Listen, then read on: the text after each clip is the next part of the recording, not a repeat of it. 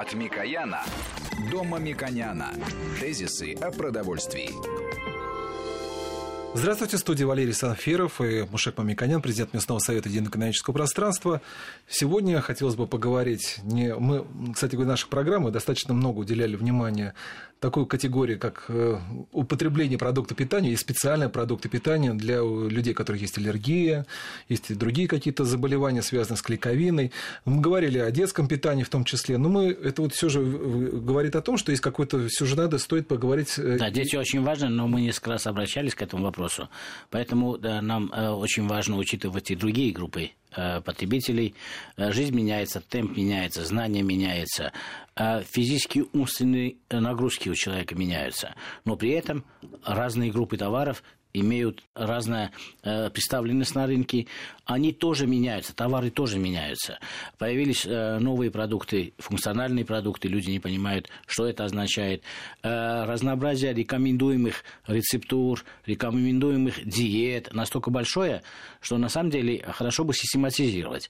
Они к кому относятся, для каких групп относятся. И есть одна сфера, которая, с моей точки зрения, вообще э, в информационном поле очень мало затрагивается. Это продукты питания, это диеты или образ питания для пожилых людей, потому что, ну, на самом деле, э, возраст людей стал старше, это очень хорошо, это заслуги медицины и улучшения в целом качества жизни, но о их питании мало э, кто что говорит, ну и иногда отдельными элементами. Поэтому нам бы хотелось э, поговорить, основываясь на науке, на тех исследованиях, которые есть у нас и в мире, о продуктах и о диетах, о функциональности продуктов для отдельных категорий людей. Тем более часть этих категорий находится в экстремальных нагрузках. Например, молодые люди после офиса идут на физические упражнения, там ходит э, на плавание или ходит в фитнес-центры. И иногда бывает так, что человек немножко теряет иммунитет. Ему дают, конечно, рекомендации тренеры, напитки всякие. А может ли обычным питанием как-то регулировать? Это тоже всегда вопрос. Потому что человек, ну, при мне, например, молодой человек приходит домой, а всегда родители беспокоятся, поел ли он полноценно. А на самом деле, может быть, он э, выпил те напитки, которые дали в фитнесе, и это вполне достаточно. Маша Николаевич, помните, у нас как раз была слушательница, бабушка, которая говорила, что она очень переживала, что ее внук питается неправильно и боится, что тренер э, ему дает более правильно, как он, как он считает, советы, как питаться, не, а не бабушкины. А он говорит, он говорит, худеет. Вот, да, тоже вот, это... вот как быть э, относительно традиционно принятых представлений о том, что должен есть молодой человек или не молодой человек, человек, который занимается большими физическими нагрузками, и э, относительно э, тех знаний, которые имеет сегодня наука. Давайте поговорим на эту тему.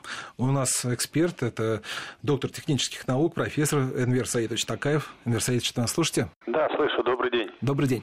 И знаете, кстати говоря, коль у нас программа идет 23 февраля, то, соответственно, у меня вопрос вот какой. 23 февраля, вот ну, к празднику, всех мужчин вот, я, ну, хотят вот хорошо накормить. Ну, это минимум. Напоить это само собой, но еще и накормить. Но при этом хотят видеть защитника Отечества такого стройного, поджарого, такого, ну, такого образа человека. Вот эти, мне кажется, вещи несовместимы. Как вы считаете? Это вещи хорошо совместимы, если все это делать правильно. Правильно питаться и правильно регулировать физическую активность. То, о чем говорил Мушек Борисович.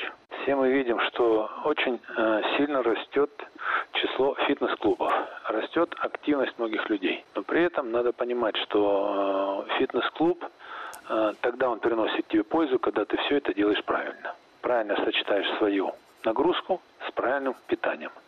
Э, более того, э, очень большая мода на бодибилдинг люди очень сильно нагружаются, частенько перегружаются. А если это не сопровождается правильным питанием, не сопровождается профилактическими продуктами для профилактики состояния суставно-связочного аппарата, сердечно-сосудистой системы, антиоксидантной системы, иммунитета, то это не всегда дает тот результат, за которым человек идет.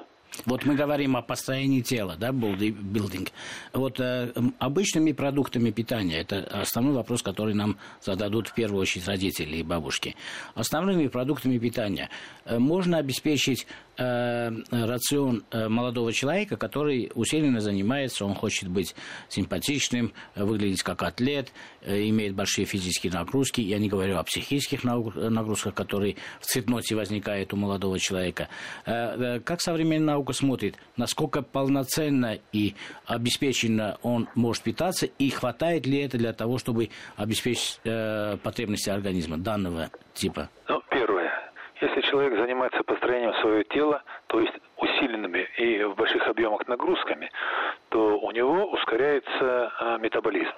Ему нужно больше потреблять белка, больше потреблять витаминов, поскольку у него расход этих продуктов э, существенно больше, чем при э, обычном образе жизни. И в этом случае, если человеку нормальному, который ведет умеренный образ жизни, нужно, ну, грубо говоря, 1 грамм белка на килограмм тела в день, то человеку, который занимается построением своего тела, и интенсивными нагрузками, интенсивные нагрузки имеет, то ему надо до 2 грамм белка на килограмм тела. Значит, каким образом это можно потребить? Если мы говорим о самом высокосодержащем э, белок продукте мясе, то это порядка 20, а то и меньше процентов.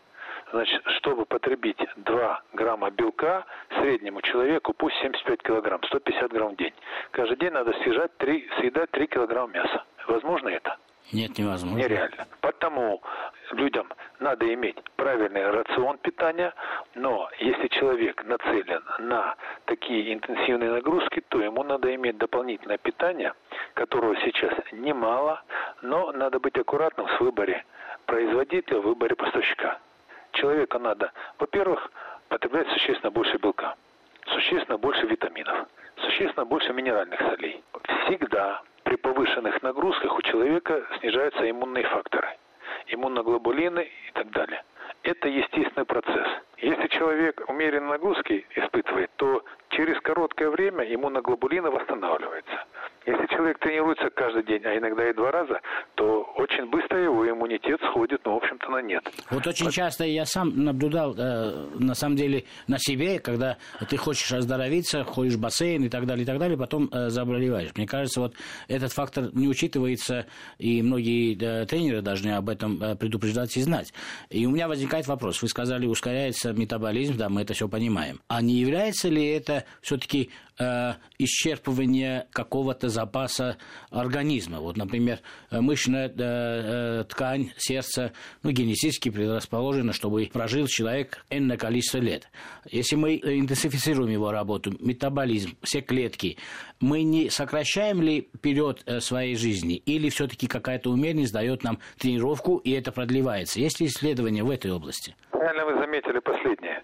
Умеренность физической активности, она э, продлевает продолжительность жизни, поскольку, ну, в первую очередь, все эти тренировки должны быть направлены на улучшенную работу сердечно-сосудистой системы. Надо тренировать сердце, сердечную мышцу, чтобы сердечная мышца хорошо перегоняла в донном количестве кровь и обеспечивала доступ кислорода ко всем тканям и органам, ко всем сосудам, макро, микрокапиллярам и так далее. Ну, для вот. этого, мне кажется, достаточно э, да, ходить, любоваться природой, красивыми женщинами, и сердце будет трепещать, и будет это как раз, может, праздники и 8 марта, и 23 февраля. Мне кажется, это тоже очень хорошая тренировка для человека, как вы думаете? Если это 15 минут в день, то мало, а если ежедневно час-полтора, то да. Но есть профессии, которые на самом деле связаны с сложной э, нагрузкой русской, это да, походы, это военная подготовка, это спасивная подготовка. Вот вы сказали, человеку нужно потреблять 3 килограмма мяса в день. Вот как военнослужащий может потребить? Или же для этого разрабатывать разные рационы? И если у нас хорошее представление, как делает это э, в странах э, развитой экономики, в странах НАТО, э, наши военнослужащие как питаются, насколько совершенствуется э, культура питания и совершенствуется ли она с точки зрения тех научных знаний, которые мы э, сейчас обсуждаем? В странах развитой экономики, в странах НАТО, в армиях этих стран – достаточно широко используются в рационах специализированные продукты для питания спецконтингентов, спортсменов.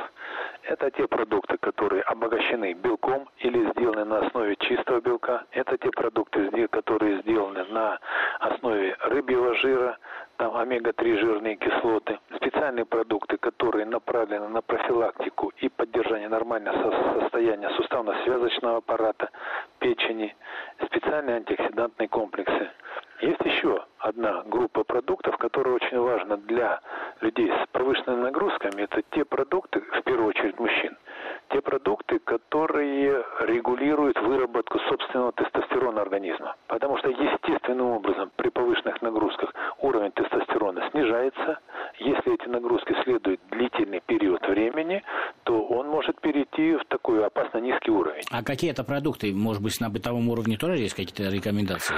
На бытовом уровне такие продукты есть, но лучше для этого использовать специализированные продукты. Они, безусловно, безвредны, если аккуратно к этому подойти. Это продукты на основе некоторых витаминно-минеральных комплексов, на основе экстрактов растений. Такие бустеры тестостерона, они достаточно хорошо развиты и продаются в магазинах э, специализированного спортивного питания, в аптечных сетях надо посоветоваться со специалистами и все это найти да, и, потреб... и обязательно потреблять. Вот мы когда разговариваем на эту тему, очень часто э, мы э, слышим о том, что даже обычный человек э, с обычным рационом, с обычным образом жизни, потребляя достаточно хороший рацион, не экономля, он имеет все-таки недостаток определенных э, микро-макроэлементов, нутриентов и так далее, витамин С особенно и так далее. Получается таким образом, что если человек имеет хоть какие-то нагрузки, для него это уже обязательно. То есть мы переходим в другую сферу, это э, функциональные продукты, БАДы и так далее, от которых мы вроде бы пытаемся уйти. Можно ли традиционными продуктами обойтись? И каждый раз у нас дилемма. А в БАДы не уходим, потому что общество к этому очень плохо относится. Ну, с моей точки зрения, нельзя с точки зрения науки зря, потому что это было неправильно преподнесено, там была фальсификация, была борьба торговых э, марок между собой. Вот как с этой дилеммой все-таки быть? Э, э, что говорит ну, современная наука? Все-таки мы должны об этом честно говорить людям или все-таки мы должны закрывать на эту проблему глаза? Ну, вот давайте рассмотрим одну категорию таких обязательных пищевых веществ. Это пищевые волокна, или, как называемые иногда, балластные вещества. Суточная норма потребления пищевых волокон в среднем 25 грамм грамм на человека. Достоверно известно, в результате многочисленных исследований в России эта цифра не превышает 10 грамм. Значит, недостаток пищевых волокон влияет на работу пищеварительной системы, э, желудочно-кишечного тракта с многими разными проблемами, порождаемыми при длительном дефиците. Здесь стоп, э, Инвестор я хочу вот э, остановиться. Смотрите, рекомендуемая норма 25 грамм, да?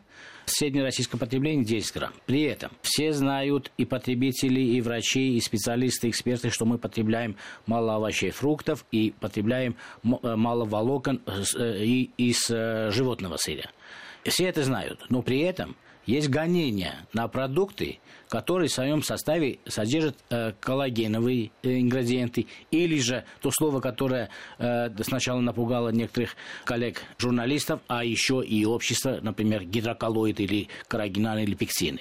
Поэтому эти слова являются ругательными с точки зрения э, э, информационной среды и потребителей. Мы сами себя пугаем тем, что полезно, потому что один производитель хочет отделить свою э, рекламную или маркетинговую стратегию от другого, и э, делаем людям э, беду, вред. Потому что э, давайте тогда скажем, в каких продуктах больше волокон и что мы рекомендуем есть. Потому что если мы людям скажем, идите потребляйте великолепные овощи, фрукты в большом количестве, у них на это столько денег нету. Но одновременно есть продукты, где концентрация этих волокон, тех самых, очень высокая. И поэтому я хочу, чтобы именно вы, э, э, как исследователь, как лучший исследователь в этой среде, сказали э, по эфиру, какие продукты в концентрированном составе содержат достаточно большое количество пищевых волокон. Ну, первое, все-таки хочу подчеркнуть, что коллаген не должен быть и не является пугающим словом.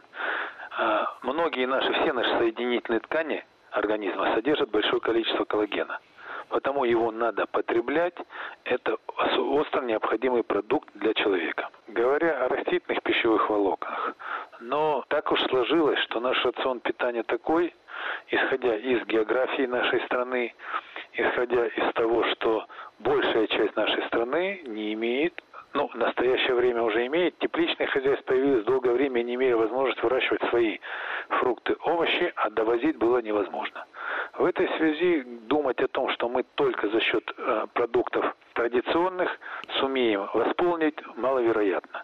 Но тем не менее, пищевые волокна – это клеточные стенки растений, в первую очередь капуста, свекла, морковь, редис – и так далее. Все, практически все овощи. Ну что ж, я напомню, сейчас у нас будут новости. Я напомню, что у нас на связи доктор технических наук, генеральный директор инновационной компании Академия Т. Энвер Саидович Такаев, Мушек Мамиканян у нас в студии. Сейчас послушаем новости, а после этого продолжим говорить, какие продукты и какие, что вообще вещества и добавки нужно потреблять в обычной жизни всем разным категориям граждан. Тезисы о продовольствии.